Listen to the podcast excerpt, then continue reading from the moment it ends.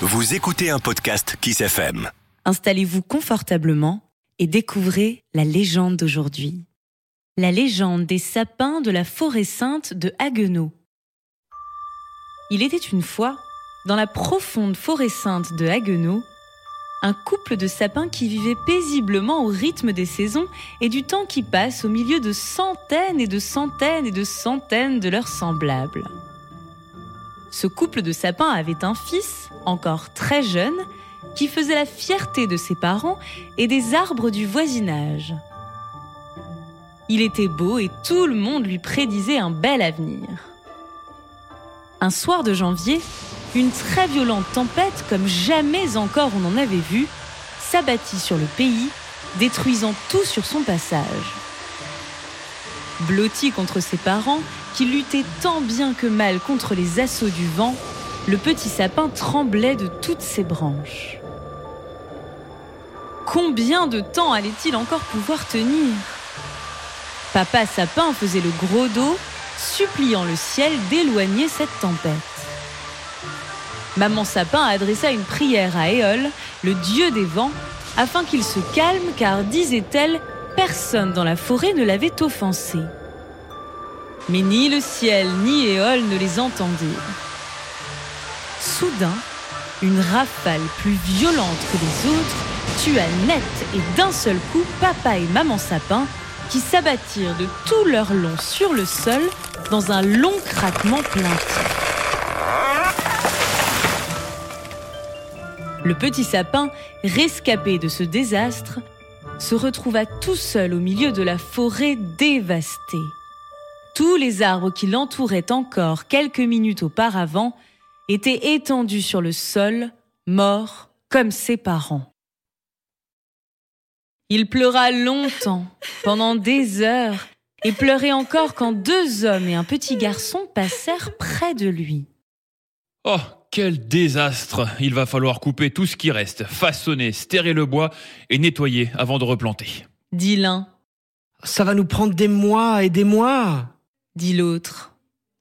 Le petit garçon s'approcha du sapin orphelin, caressa ses branches et s'adressa à son père. Dis papa, tu vas le laisser celui-là? Il est beau et si petit. Mais non, François, nous allons le couper également. De toute façon, il sera écrasé par le tracteur forestier. Le petit sapin se demandait bien pourquoi le gamin se serrait contre lui en sanglotant. Le lendemain, François et son père revinrent dans la forêt, munis d'une pelle et d'un grand sac de toile. Manipulé avec beaucoup de précaution et les pieds dans une motte de terre, le petit sapin se retrouva dans le sac la tête dépassant juste assez pour dire adieu à ses parents toujours allongés sur le sol humide. Mais où m'emmenez-vous? Où m'emmenez-vous? répétait-il sans fin, tout tremblant et sanglotant. Nous ne te voulons aucun mal, bien au contraire, nous allons te replanter dans une autre forêt qui, elle, n'a pas subi de dégâts. Le rassura le père de François. Tu seras moins seul, poursuivit l'enfant. D'ailleurs, pour qu'on te reconnaisse, on t'a donné un nom. Désormais, tu t'appelleras Douglas. Et Douglas fut replanté quelques kilomètres plus loin parmi d'autres sapins auxquels il raconta sa triste histoire. François venait le voir souvent. Il s'asseyait à ses pieds et lui parlait comme à un frère, heureux de le voir grandir et devenir de plus en plus beau. Il lui racontait sa vie d'écolier qui n'était pas toujours drôle, les 400 coups qu'il perpétrait avec ses copains du village, les punitions que lui administraient ses parents, les injustices dont il se sentait victime et mille autres choses encore. Douglas comprenait les paroles du garçon. Et à son tour, il expliquait à ses amis les arbres que si certains hommes étaient bons et généreux, d'autres au contraire étaient plus méchants que les loups qui autrefois hantaient les sous-bois. Le garçon et le sapin grandirent. Ils se retrouvaient le plus souvent possible lorsque François en avait la possibilité, avec beaucoup de joie et de bonheur. Sans bouger une branche, le sapin écoutait les secrets que le jeune homme lui confiait. François baissait alors la voix pour lui parler de la jeune fille qu'il aimait.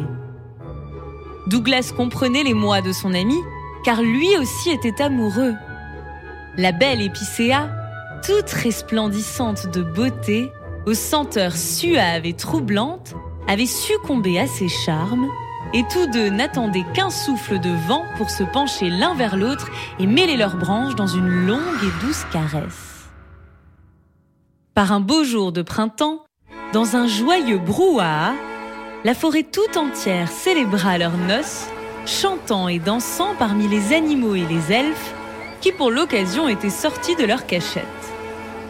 François et sa bien-aimée étaient également de la partie. Ils étaient d'ailleurs les témoins officiels de la cérémonie. Ce fut extraordinaire. Même les sapins centenaires s'accordèrent pour dire que jamais ils n'avaient assisté à pareille fête. C'est dire. Quelque temps plus tard, la forêt de sapins s'agrandit avec l'arrivée d'un bébé sapin. Tous les conifères des alentours le saluèrent dans une explosion de joie.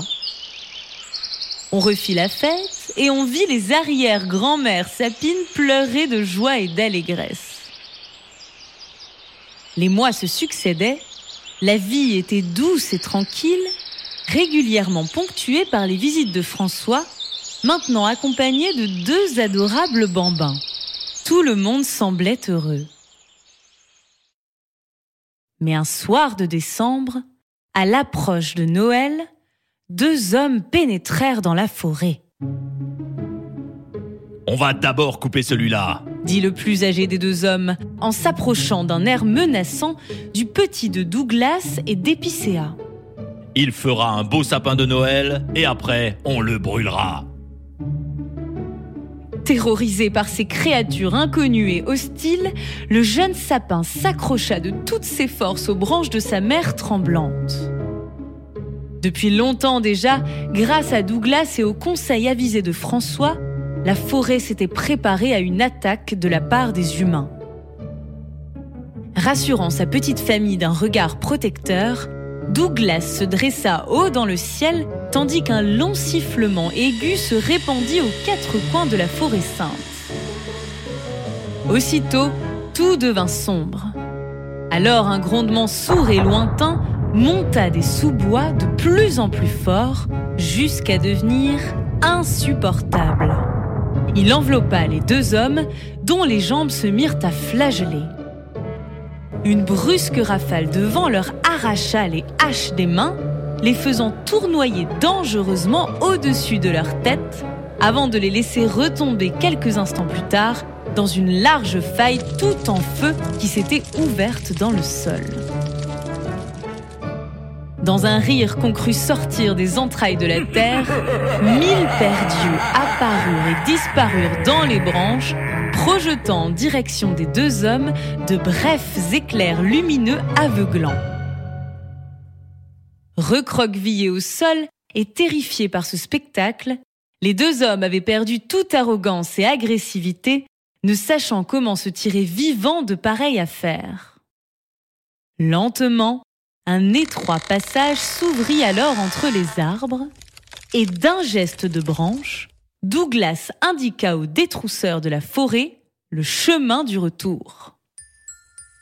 Depuis ce jour, dans les chaumières, le soir au coin du feu, on raconte que la forêt sainte est habitée par des êtres étranges et des sapins qui parlent. De nouveaux podcasts Kiss FM à découvrir chaque semaine.